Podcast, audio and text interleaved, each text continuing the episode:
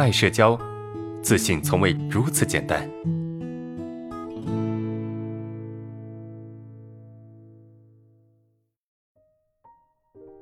大家好，我是来自爱社交成员的杨蛋儿，我来自山西太原，我叫曹阳。我的症状是跟人交流时不敢和别人直视，心里也会很紧张，心跳非常快，头还会轻微不由自主的晃动，手在别人的注视下也会不由自主的抖动，在别人的注视下，手完成不了很。精密细小的动作。之前我上学的时候也是很胆小，但是没有像现在这样严重的症状，是因为有人说我。笑话我说我手抖，我之后才开始在意别人，总觉得别人在说自己。虽然心里面知道别人根本没有在注意你，但是心里总是会这么想，遇事情也总是往坏处想，不会跟人处理之间的矛盾。之前去医院看过病，医生检查出来是焦虑，也吃过药，做过心理治疗，但是我感觉都治标不治本。有一次在网上偶然看见了爱社交这个群，也听了阿伦老师的课，对我的帮助真的很大，真的比原来好了很多。但是我现在一遇到事情还是会很紧张，也会把事情往坏处想，一直纠结，纠结好久好久，什么都干不进去，一直哭，希望老师能解决我的困惑。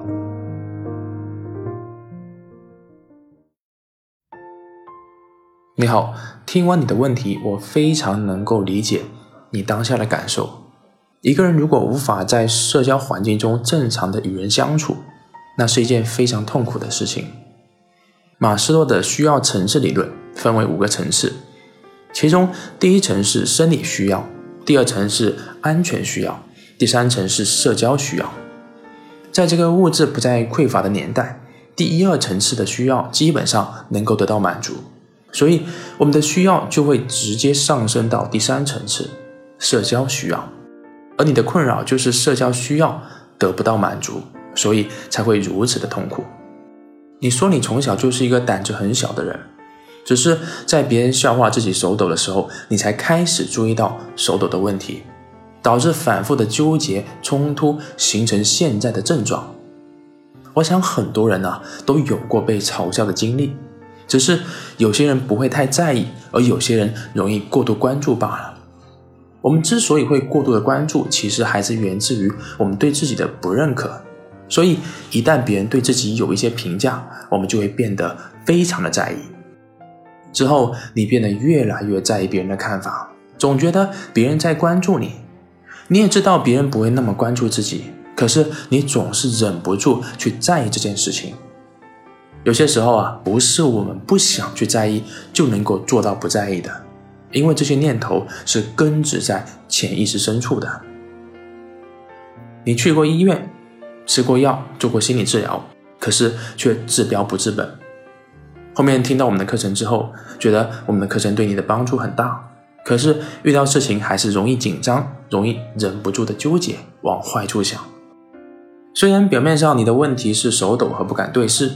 但是啊，实际上你的根本问题是对自己的极度不认可，也就是一旦你提高了自我认可度，你的其他症状表现会减轻很多。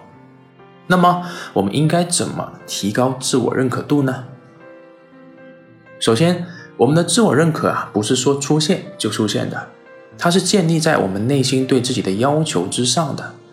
如果你不降低对自己的要求，我们好不容易出现的自我认可，也可能会很快就消失。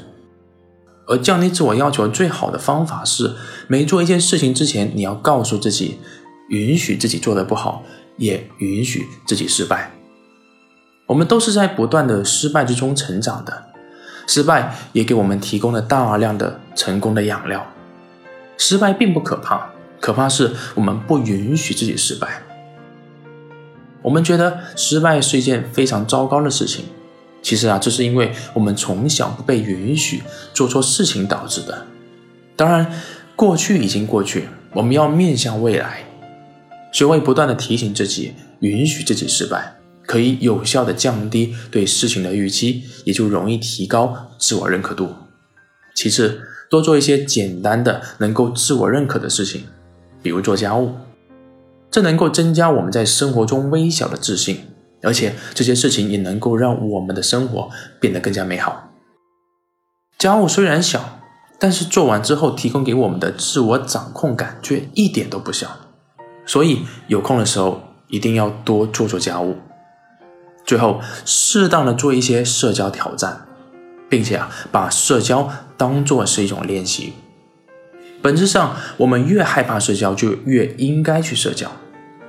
但是呢，由于我们容易自我否定，所以我们只是适当的挑战就可以了，并且允许自己会紧张。会不自然，这样我们才能够减少社交时的负面感受，以及增加社交掌控力。